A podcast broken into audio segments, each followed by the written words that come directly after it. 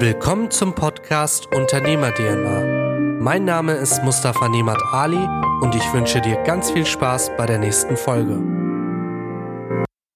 Herzlich willkommen zu Teil 2 von Gibt es den klassischen Weg mit Eki Raff das war auch zum Beispiel dieser Axel Prahl, dieser Tatortkommissar, ist einer der lockersten Menschen, die ich gekannt habe. Der hat dann ähm, dummerweise zu viel von dem Lübzer getrunken, was es aber hinterher sehr entspannt gemacht hat und sehr lustig mit ihm. Eine gelungene Kampagne also. Ja, ja, er sollte immer nur so nippen. Ne? Und dann, oh, es war ein sonniger Tag, er war mit seinem Wohnmobil da, da hat er hinterher geschlafen. Und äh, toll, ganz, ganz toller Typ.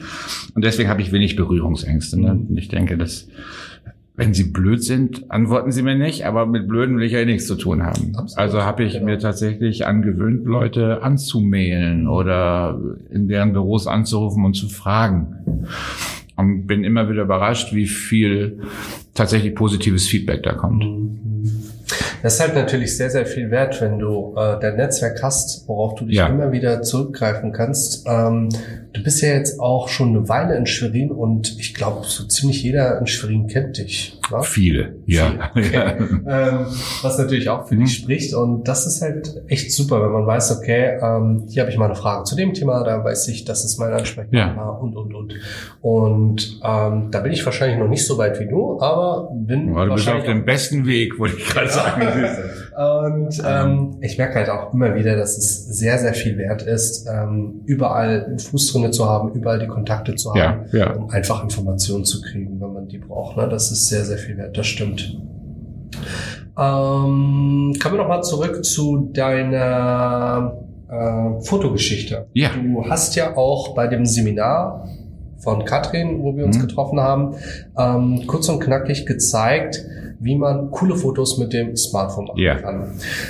Ähm, vielleicht magst, magst du mal einfach ein paar Tipps geben, worauf jeder, ob Android oder iOS, mit seinem Smartphone darauf achten kann, um einfach bessere Bilder zu kriegen. Ja, natürlich kann man da ganz lange drüber sprechen. Ich versuche es mal ganz knapp zu machen. Das erste, fast das Wichtigste ist, dieses Handy nicht abzutun, als ist ja bloß ein Smartphone. Mhm. Das erlebe ich ganz oft in, in, meinen Fotokursen, dass Leute dann, also wir haben, die haben dann mit ihren großen Spiegelreflexkameras kommen sie und dann ist immer schon der eine oder andere in der Vorstellungsrunde ja, manchmal nehme ich auch nur das Handy mit und gucken so entschuldigend, als würde ich sie gleich hauen wollen. Ähm, tatsächlich sollte man diese Handykamera ernst nehmen, weil das mhm. ist tatsächlich eine Kamera, die ich immer am Mann habe und die ist mir ermöglicht, Situationen, wo ich früher vielleicht keinen Fotoapparat mit habe, hatte, jetzt auch mal festzuhalten. Mhm. Ähm, und insofern nimm das Ding ernst. Du kannst mit der viele Sachen machen. Und da die Kamera ja aber trotz allem so ein bisschen eingeschränkt ist von ihren Möglichkeiten, ähm, ist es halt nicht die Lösung einfach die irgendwo hinzuhalten in der Hoffnung, das, was ich zeigen will, wird schon irgendwo auf dem Bild sein. Ja, klar. Und das ist, ich nehme immer so schön als Beispiel diese, diese Wimmelbilder, die, die man als Kind hatte. Weißt du? Dann so diese großen Bücher, die du aufklappst und dann ist da der Bauernhof drin und alles hat dieselbe Perspektive, dieselbe Schärfe. dann hast du ein Kind auf dem Schoß und sagst, na, wo ist denn das Schwein? ne? Und dann sucht das Kind auf diesem Wimmelbild rum und zeigt dann irgendwann oben rechts, da und dann freust du dich als Vater über die Intelligenz deines hochbegabten Kindes.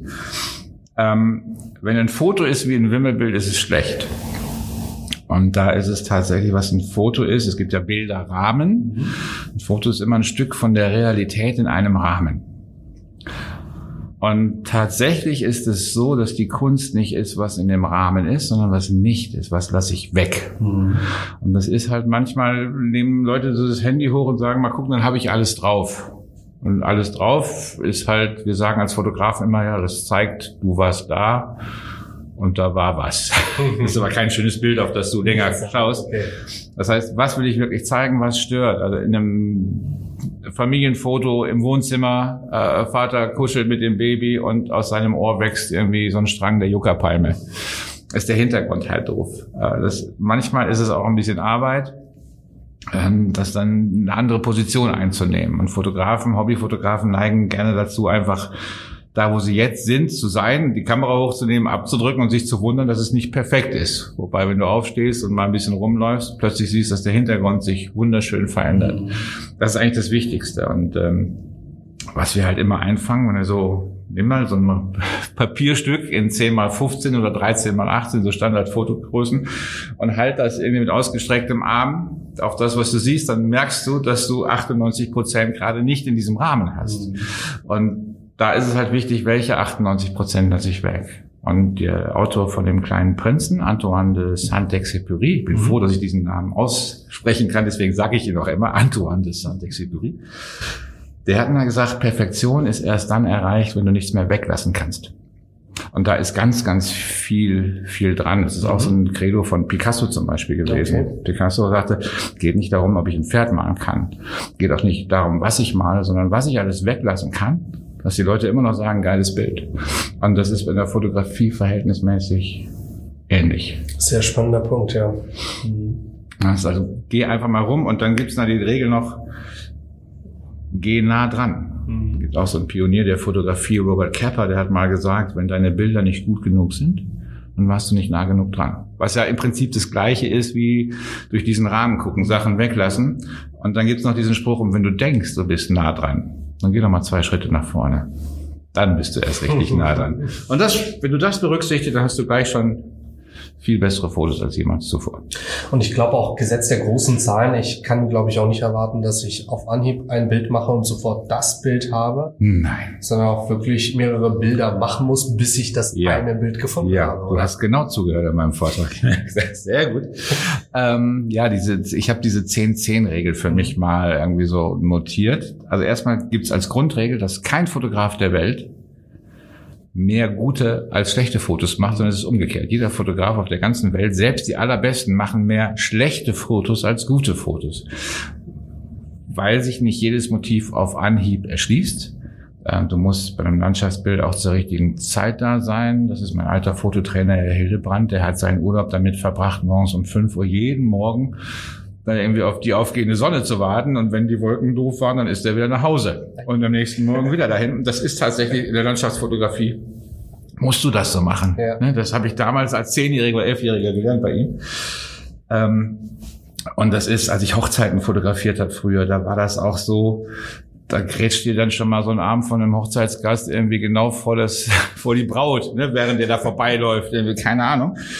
Das heißt, grundsätzlich machst du mehr schlechte als gute Fotos. Und das ist auch okay. Mhm. Das sollte dich nicht erschrecken. Du solltest natürlich auch gute Bilder machen. Und diese 10-10-Regel heißt einfach, wenn 10% der Bilder, die du machst, gut sind, und ein Prozent, und von diesen 10% wiederum 10% richtig gut sind, dann mhm. hast du eine gute Ausbeute. Das heißt, wenn du 100 Bilder machst, dann hast du 10 gute und dann richtig gutes. Wenn dir das reicht, ist das völlig okay. Bei 1000 hast du schon 100 gute und 10 richtig ja, gute. Ja, und je mehr deine Erfahrung ist, äh, werden die Bilder, die du selbst als gut bezeichnest, die Qualität steigt natürlich dann immer enorm. Und als ich Hochzeiten fotografiert habe, da bin ich locker. So einem Tag, wo ich da morgens vom 9 Uhr, also wie hat das mal eine Braut genannt, wir hätten das gern von Schlüpper an bis Schlüpper aus. ne, also beim Schminken der Braut umziehen, äh, bis der letzte Partygast gegangen ist, wenn du da so irgendwie 16 Stunden da rumturnst, da habe ich schon mal 10.000 Bilder mit nach Hause gebracht. Und dann habe ich dann durchsortiert und dann haben die halt eine CD mit 1000 Fotos gekriegt und dann so eine Top 100 ne, mit den 100 besten Fotos. Und dann haben die mich angerufen, wie viel hast du denn gemacht an Fotos? 1000 Bilder ist ja irre. Und dann so in Gedanken immer, nein, ich habe 10.000 gemacht und 9.000 sind richtig scheiße, sei froh, dass du nur die guten siehst. Ne? Wichtig ist auch immer nicht einfach jedes Bild zu zeigen, sondern zeig wirklich nur das, was gut ist. Ja, das ist genial, ne? Also, dass man das gar nicht vor Augen hat, dass man so viele Bilder gemacht hat. Ich merke das auch immer, äh, wir machen ja nur die Bilder mit der, mit der Handykamera auch, gerade die ja. Jungs nehmen hm. mit dem Handy auf und ähm, dann sieht man am Ende eigentlich, wie viel entstanden ist. Und ja. Manchmal machen wir nur so Social Media Videos und hm. 100 Aufnahmen. Ja. Also das ist schon äh, ja. echt Wahnsinn. Ja. Du musst auch löschen wollen übrigens. Ja, ne? das steht bei mir auch immer auf der Liste und irgendwann kann ich dann nicht mehr speichern, weil er dann meckert und dann hm. muss ich löschen. Ja, ja, das ist die eine Möglichkeit, genau. Und mhm. ähm, wo war ich gerade schon? Ach so, ähm, zu dem Thema Handyfotos. Diese Selfie-Generation wird ja immer größer und wir machen ja. auch viele Selfies. Und mir ist aufgefallen, dass wenn man die Selfie-Kamera nutzt, dass es immer blöd ist, diese Kamera zu nehmen, sondern es immer Sinn macht, die andere zu nehmen. Das, also die Frontkamera. Bei der Frontkamera habe ich allerdings das Problem, dass ich ja nicht sehe, was ich fotografiere. Ja. Gibt es dafür ein Gadget? Ähm, ja, du kannst einen Spiegel hinter deine Kamera halten, dann siehst du durch den Spiegel. Ja du kannst dich fotografieren lassen. Äh, was ist das für ein iPhone, was du da hast? Ähm, das ist das XS. XS, also ich glaub, das, das, nee, ich habe das 11. Ja, genau. Ja, und bei dem 11 hast du in der Kamera, hast du in der Frontkamera inzwischen auch diesen Portrait-Mode, der schon mal ganz gut ist. Hey, okay, stimmt, ja. Ne? Und den hast du, müsstest du bei deinem Software-Update auch haben. Und dann hast du schon mal einen relativ unscharfen Hintergrund. Was, was viele nicht wissen ist, das kann ich jetzt hier gar nicht zeigen, weil es ein Podcast ist und kein ja. Videocast. Du kannst die Schärfe im Nachhinein nochmal korrigieren. Ach, echt? Okay. Ja. Soll ich dir das mal zeigen? Ja, das schaue ich mir also, gerne mal an. Ich mache jetzt mal ein Porträt von dir. Also ich versuche, genau, wir machen ne? Porträt. So, Porträt, natürliches Licht. Einmal das äh, Lächeln auf Kommando. genau.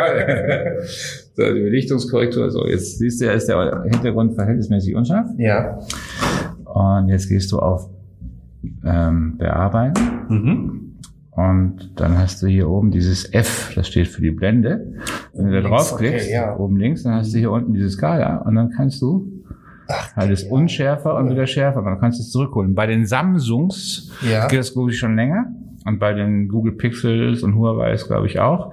Aber das haben die iPhones jetzt auch. Das heißt, du kannst den Grad der Schärfe, der Unschärfe im Hintergrund. Wie stark. Und das ist ähm, wahrscheinlich dann mit jedem Handy möglich, was diese Porträtfunktion hat. Ne? Genau. Genau. Kannst du jetzt machen. Du kannst mich jetzt gleich völlig unscharf machen, wenn du es in der So. Ähm, ins Foto rein, dann quasi bearbeiten. Genau, dann gehst du oben auf Ach, das. da oben liegt Das habe ich noch nie gesehen. Nee, Krass. siehst du, das ist ja. Genial. Okay, Leute, also auf jeden Fall, ich hoffe, ihr habt gut zugehört. Porträtfunktion und dann oben links auf das F. Genau, was, was ich dir anbieten kann, ist, ja. F ist F-Stop, die Blende, ist der englische ah, Begriff für Blende. Okay. Äh, ich kann dir anbieten, ich mache ein kleines äh, Videotutorial mit dem Händel und schicke dir das, das kannst du den Leuten dann als Download geben. Sehr gerne. Das ne? Weil das, das ist tatsächlich äh, cool. Ja, du brauchst, absolut, absolut. ich glaube, beim, ich habe noch ein altes iPhone 8 Plus, was ich so als Zweitkamera manchmal nehme für Videos. Mhm. Ähm, da geht's, glaube ich, nicht. Okay. Müsste ich nochmal gucken. Ich glaube nicht. Das funktioniert nicht mit der Frontkamera und dem Porträtmodus. Okay. Aber ab dem äh, X oder ab dem 10er Genial. bei den iPhones geht es. Wieder was dazu. Siehst du? Sehr, sehr stark, sehr stark. Ähm, ja, Ecki, wir haben, du hast echt eine sehr, sehr coole Vita, muss ich sagen. Äh, als wir einmal draußen spazieren waren bei der Veranstaltung und irgendwie zum nächsten Event gegangen sind, hattest du ja so ein bisschen angeschnitten, ja, ich habe schon vieles gemacht. Mhm. dachte so, mal gucken, was er so erzählt. Also echt sehr, sehr cool. Ähm, du hast ja mehrere Ausbildungen gemacht, äh, beruflich, dich neu orientiert. Ja, mehrere Male sogar schon, ja. Deinen Lebensmittelpunkt geändert. Ähm, was war ein Ereignis oder eine Sache, die dich komplett zu Boden geworfen hat oder wo du gesagt hast, okay, da ist es wirklich schlecht gelaufen und ähm, du hast trotzdem noch irgendwie Kraft geschöpft und hast weitergemacht? Ja, da muss ich jetzt, äh, erwischt mich tatsächlich auch mal sprachlos, ich anfangen muss zu denken. Meine Großmutter hat immer schon gesagt, Mensch, als Baby hast du die Augen aufgeschlagen und hast gelacht. Und das ist, irgendjemand hat mir das in meine Gene injiziert, schon während der Schwangerschaft meiner Mutter. Ich muss dazu sagen, ich bin auf einer Karnevalsfeier gezeugt worden. Okay. Das, äh, äh, vielleicht, und das auch noch im Rheinland. Ähm, das könnte sein, dass das eben wieder mit reinspielt. Ähm, ich habe natürlich auch traurige Momente in meinem Leben gehabt. Äh, bin bei meinen Großeltern in den ersten Jahren aufgewachsen. Mein Vater hat studiert, meine mhm. Mutter musste die Familie ernähren und arbeiten. Deswegen so die ersten sechs Jahre war ich bei meinen Großeltern, was mich sehr geprägt hat. Und so der Verlust aller vier mhm. äh, und auch der von meinem Lieblingsonkel, der mal an Krebs gestorben ist, äh, Anfang der 90er übrigens, der mich auch unheimlich gefördert hat in diesem Hobby Fotografie. Er war ein leidenschaftlicher Hobbyfotograf und leidenschaftlicher Hobbykoch. Also das war so mein, mein Vorbild. So ein cooler Typ wollte ich sein. Der war halt nicht so spießig wie alle anderen äh, um uns rum. Ähm, also das hat mir schon wehgetan. Ähm, ich habe, und jetzt, jetzt wird's esoterisch. ich hatte so in meiner Phase so zwischen 18 und 30 immer das Gefühl, dass ich mich mit denen unterhalten kann. Mhm. Also gerade mit meinen beiden Großvätern, die sehr unterschiedlich waren. Mein einer Großvater war so ein, früher ein Bauunternehmer, der erfolgreicher. Mein anderer war Berufsmusiker. Und äh, Musik ist halt auch immer etwas, was mein ganzes Leben äh, dominiert hat. Und dann dazu noch mein Onkel. Und ich hatte immer so dieses Dreiergremium äh, um Rat gefragt. Mhm und habe tatsächlich, ich habe mich auch mit dem Thema Hypnose in den letzten Jahren ganz viel beschäftigt. Ich habe damit aufgehört zu rauchen mit Hypnose und dachte, das ist so cool, das will ich auch können. Ähm, und habe bei Jan Becker, mhm. weiß nicht, ob du den kennst, äh, früher mal Mentalmagier, heute irgendwie ziemlich ziemlicher Crack in dem Bereich Hypnose. Okay. Der hat mal, da war ich mal bei einem, bei einem, bei einem Konzert oder bei einem Auftritt, den er hatte, und der sagte, verabrede dich mit deinen Leuten zum Gespräch. Und er erzählte, wie er mit seinem Großvater sich einmal die Woche am Küchentisch verabredet mhm. und quasi ein virtuelles Gespräch führt. Ja, das waren ja Leute, die mich ja auch geprägt haben, auch mit ihren Ansichten. Und wenn du ein bisschen aufmerksam durchs Leben gehst, kannst du tatsächlich dir vorstellen, was sie dir heute in bestimmten Situationen raten würden. Richtig gnadenlos gescheitert bin ich noch nie. Mhm. Ne, ich habe meine Ehe in den Sand gesetzt, aber das, dazu gehören ja auch immer zwei. Und das kann ja auch sein, dass mal was nicht passt. Ähm, aber so, dass ich, ich, ich habe so, ein, so eine innere Stimme in mir, die mir immer sagt, es kann dir gar nicht so dreckig gehen, dass du nicht irgendwie auskommst. Und wenn es jetzt scheiße ist, dann ist es halt so. Ähm, dann sieh zu, dass es wieder schöner wird. Also es gibt so diesen Spruch, wenn du durch die Hölle gehst, dann geh weiter, weil dann bist du irgendwann raus. Ähm, und insofern ist das ähm, etwas, was mich immer begleitet, wo ich mich jetzt auch nicht groß anstrengen muss. Also mhm. es gibt natürlich auch Leute, die immer an allem was Negatives sehen. Das äh, tut mir dann leid für diese Menschen. Ich helfe denen auch gerne, das dann einen anderen Blick zu bekommen und Dinge vielleicht optimistischer zu sehen. Ne? Das ist, ähm, es gibt im neurolinguistischen Programmieren sowas, das nennt sich ja, muss man nennen, das, das nennt, es gibt einmal die Strategien von Menschen, die von etwas weg wollen und ja. Menschen, die auf etwas hinzugehen wollen. Und das hörst du manchmal an der Sprache schon. Ach, ich will nicht mehr das und das haben in meinem Leben. Das ist okay, das kannst du dich ja fragen, aber dann bist du immer wieder da in dieser Vergangenheit gefangen. Du kannst aber sagen, statt was ich, ich will, will nicht mehr diesen Chef ertragen, was auch immer, kannst sagen, ich möchte gerne frei sein, ich möchte gerne meine eigenen Entscheidungen treffen können. Das ist ein ganz anderer Ansatz. Und der ist mir in die Wiege mitgegeben worden. Das ist meine permanente Neugier, mein permanenter Wissensdurst, mich, mhm. mich zu verändern. Und auch das Akzeptieren von, von Situationen, in denen ich gescheitert bin. Bin auch schon mal aus dem Job rausgeflogen. Ähm, das nicht als persönliche Niederlage zu sehen, sondern mich ehrlich zu fragen, woran lag's? Lag nicht nur am doofen Chef, ne, vielleicht hätte ich auch was anderes machen können. Klar. So dass Scheitern für mich tatsächlich auch immer eine Form von Feedback hat. Ähm, wie kann ich mich beim nächsten Mal besser verhalten, mhm. wenn es denn eine andere Entscheidung geben müsste.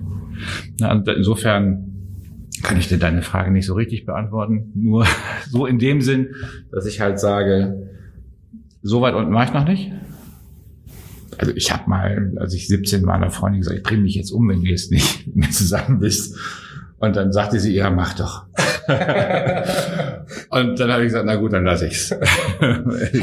ich habe eine andere Reaktion erwartet. Ähm, äh, und insofern, ähm, nee, also aber diese Antwort spricht ja auch für dich. Ähm, so wie du sagst, es hängt ja auch immer davon ab, wie man mit bestimmten Situationen einfach umgeht. Ja. Und bei mir war es auch so, am, also vor ein paar Jahren, ich bin jetzt noch nicht so alt, ähm, hatte ich noch ein komplett anderes Umfeld. Und ich finde, mhm. dass das Umfeld auch sehr, sehr Ganz entscheidend, ausmacht. ja. Und ich hatte halt sehr, sehr viele Menschen in meinem Umfeld, die ähm, sich gefreut haben, wenn Freitag war, wenn die Woche vorbei yeah. war, äh, wenn Überstunden gemacht wurden, immer gemeckert mhm. haben. Also dieses klassische Beispiel, was du gerade gesagt mhm. hast. Oh Mensch, schon wieder und mm. ja. und auch immer nur Kritik, Kritik, Kritik und keine Konsequenzen ziehen. Ja. Und irgendwann, wenn du das halt von deinem Umfeld immer ja. wieder hörst, dann führt das auch dazu, dass du dir sagst, hm, gut, wird schon richtig sein. Ja, und wenn du da nicht rauskommst oder immer in diesem Umfeld bleibst, ja. wirst du halt nie merken, wie es anders sein kann. Und ähm, ich bin da auch komplett konservativ und sage, gut, wenn ich mit etwas unzufrieden bin, dann gucke ich erstmal, woran liegt das? Ja. Ähm, und was kann man dafür tun, dass es besser wird? Ne? Genau. Ob man irgendwie was optimieren kann, ob man sich vielleicht nochmal zusammensetzen mhm. muss. Vielleicht ist da auch eine Diskrepanz, ähm, die zwischen uns steht, die einfach nicht ausgesprochen wurde. Zum Beispiel. Das sind so genau. Kleinigkeiten. Ja. Und dieses Ganze drüber nachdenken, woran liegt das und mich verrückt machen und letztendlich nichts machen, führt dazu, dass ich mich letztendlich kaputt mache. Und das steht überhaupt nicht im Verhältnis. Ja, aber das äh, ist gut, dass du das auch so siehst.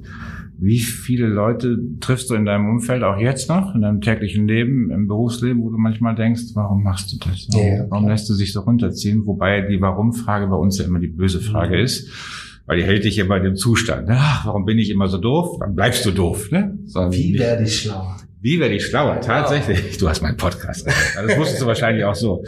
Ähm, das ist ganz, äh, was du gerade nochmal gesagt hast mit dem Umfeld. Es gibt ja diese Theorie, du bist der Durchschnitt der fünf Menschen, mit denen du dich am meisten umgibst. Auf jeden Und Fall. manchmal musst du diese fünf Menschen rigoros austauschen. Punkt. Ja. Das ist so. Das ist, äh, wenn die in Anführungsstrichen Macken anderer zu deinen Macken werden, dann musst du gucken, wie du das abstellst. Ja. Und das ist manchmal vielleicht auch ein schmerzlicher äh, Entschluss, den man treffen kann. Aber es bringt dich am Ende weiter. Und wenn es dich weiterbringt, bringt es auch dein Umfeld wieder weiter, mit dem du dich dann umgibst. Ne? Das ist, äh, es gibt so ein paar schöne Beispiele aus der, aus der Geschichte. Sagen wir mal mit Goethe und Schiller. Mhm. Die haben sich zu Anfang gehasst äh, war neidisch. Ne? Oh, warum kann er so schöne Sachen schreiben? Warum kann der so schöne Sachen schreiben? Bis sie sich kennengelernt haben und sich zur Höchstleistung angetrieben haben. Das heißt, Schiller hat Goethe gesagt, mach deinen scheiß Faust fertig. Ne, also das äh, wahrscheinlich hat das ein bisschen besser ausgedrückt. ne, aber sie waren Buddies. Lennon und McCartney waren zwei sensationelle gute Musiker und Komponisten, aber sie waren richtig gut, als sie sich gegenseitig gepusht und herausgefordert haben. Die waren halt in dem richtigen Umfeld, haben dann mit den anderen beiden Bandkollegen und mit ihrem Produzenten George Martin ähm, dann auch noch die genialste Symbiose der modernen Popmusik bis heute, finde ich, geschaffen. Aber es ist halt so, wenn du Leute findest, das ist oft mein so mein, mein, mein Hasenfuß, ich suche mal Leute, die mich fordern.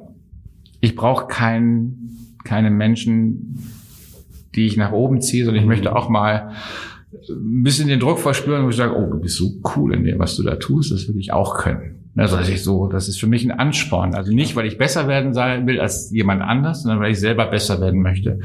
Und da ist es halt ganz wichtig, dass du mit diesem Umfeld, finde ich auch, absolut äh, d'accord mit dem, was du gesagt hast, dass du ganz genau aufpasst, was in deinem Umfeld passiert. Auf jeden Fall. Und ähm, auch diese Formate mit deinem Podcast, mit unserem Podcast, ist ja auch etwas, wo man ein bisschen Einfluss nehmen kann oder einfach nur noch mal an beziehungsweise Ideen gibt, wie man das Ganze noch mal herangehen kann. Ja. Ähm, und wenn das dazu führt, dass man noch mal alles rekapituliert und nochmal schaut, okay, ist es mhm. richtig, was ich mache? Ist mein Umfeld vielleicht für mich richtig oder nicht? Ja. Da haben wir auch schon sehr viel gewonnen. Wo ich richtig, richtig schlechte Laune kriege oder wo ich traurig werde, ist halt, wenn Kinder in Verhältnissen groß werden, wo nichts von außen machbar ist.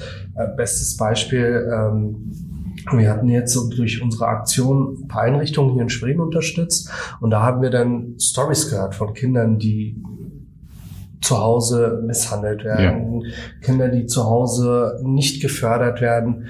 Und das ist dann echt krass, krass, was da teilweise abgeht mit den Kindern, was da im Kindesalter schon passiert, wo man sich überlegt, Wahnsinn, wie soll das denn enden? Und das ist mhm. schon echt krass. Ja, also ganz, das hat ganz viel damit zu tun. Offensichtlich kommst du ja aus einem Elternhaus, was dir zumindest die Möglichkeit gegeben hat, so zu werden, wie du heute bist. Also Auf jeden positiver, Fall. offener Mensch, der sehr konsequent seine Ziele verfolgt. Ähm, und tatsächlich, ich habe letztens letztes Jahr hier für Sozius Augustenstift in den Wohngruppen der Kinder Früher nannte man das Kinderheim. Das mhm. ist jetzt heute nicht mehr. Kinderheim war für mich immer die Vorstellung von so einer riesen Jugendherberge mit verlorenen Kindern und einem Herbergsvater, der ab 10 Uhr rumschrie, wenn jemand nochmal rausging. Ähm, das sind heute tatsächlich Leben in Wohnungen gemeinsam. Das sind Kinder im Alter von, das war, als ich jetzt da war, von zwei bis vielleicht 14.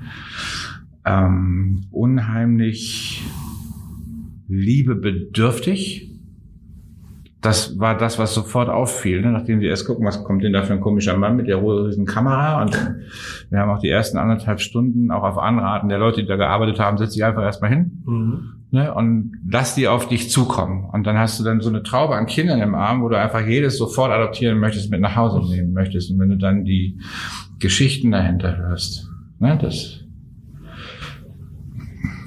wenn Eltern krank sind, im Sinne von irgendwie mal an die falsche Droge gekommen und sowas, dann ist das sicherlich auch nicht immer deren eigene Schuld. Mhm.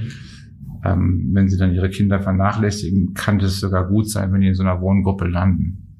Wir hatten da aber so einen Fall, das war ein Junge, der gerade zwei Tage zuvor noch sicher davon ausgegangen wäre, wieder nach Hause zu kommen zu seinen Eltern und das auch allen schon stolz verkündet hat, ich kann endlich nach Hause, der war sieben, acht Jahre alt. Ähm, und der dann an dem Tag, an dem er abgeholt werden sollte, erfuhr, dass seine Eltern wieder einen Drogenrückfall hatten. Oh und deswegen wieder da sein musste. Das war brutal. Und ich, du hast gerade nach dem Scheitern gefragt. Ich glaube, dass wenn du sowas als Siebenjähriger, Sechsjähriger erlebst, das prägt dich für dein ganzes Leben sowas von dramatisch. Eltern, die ihre kleinen Kinder, die die Hand auf die heiße Herdplatte halten als Strafe. Das ist für mich überhaupt nicht vorstellbar, solche Sachen zu tun. Und äh, das ist, das erdet dich ganz schön. Wahrscheinlich ist es bei dir genauso, Absolut. diese diese Dinger zu erleben. Du kannst, du kannst nicht jedes Kind auch aufnehmen. Du ja. kannst äh, tatsächlich überlegen, was kann ich dafür tun? Und ich habe mir tatsächlich vorgenommen, weil es ging ja um dieses Thema Gitarre spielen. Ich habe einen ganzen Stapel Gitarre zu Hause. Also ich werde dieser Wohngruppe eine Gitarre schenken und äh, werde vielleicht auch anbieten, dass ich, dass ich einmal alle 14 Tage dorthin gehe und den Kindern Gitarrenunterricht gebe, wenn die das wollen. Ne? Also das, das ist zum Beispiel das, was bei mir dieses Outcome mhm. äh, aus diesem Erlebnis ist, dass ich sage, ein bisschen was würde ich gerne tun und es ist, glaube ich, gar nicht so schlecht, wenn wir auch alle uns ein bisschen ehrenamtlich engagieren. Absolut. Du sprichst es an. Wenn jeder von uns wirklich etwas Kleines für die Umwelt tut, für sein genau. Umfeld, dann haben wir vielen, vielen Leuten geholfen. Ja das stimmt. Ecki, es hat mich sehr, sehr gefreut. Ähm, ein sehr, sehr spannendes Gespräch. Schön, dass du die Zeit gefunden hast. Und wir würden für alle Zuschauer auf jeden Zuschauer sagen, Zuhörer, noch im YouTube-Modus, nein, ja. alle ähm, Zuhörern ähm, deine Daten in den Shownotes hinterlegen. Ähm, genau. Schaut unbedingt bei Ecki noch vorbei. Er hat seinen eigenen Podcast, der ist echt cool. Die Glückshäppchen. Glückshäppchen, genau, kann man sich gut merken. Und alle weiteren Social Media Kanäle gehen wir auch nochmal an und dann kann man sich einfach durchklicken und dich mal ein bisschen stalken. Genau, ich freue mich auf jeden Stalker. Werdet meine Facebook-Freunde. Vielleicht habe ich mal eine wichtige Frage, die nur ihr beantworten könnt. Genau, und deswegen wäre es toll, euch alle in meinem Netzwerk zu haben. Sehr schön. Und dieses Video, wie du das mit dieser Schärfe und Schärfe machst, das packe ich euch noch irgendwie dazu. Genau, das ja? hinterlegen wir dann auch noch. Genau. Sehr, sehr cool. Wunderbar. Perfekt. Schön, hat mir Spaß gemacht. Dito. Dito. Ja.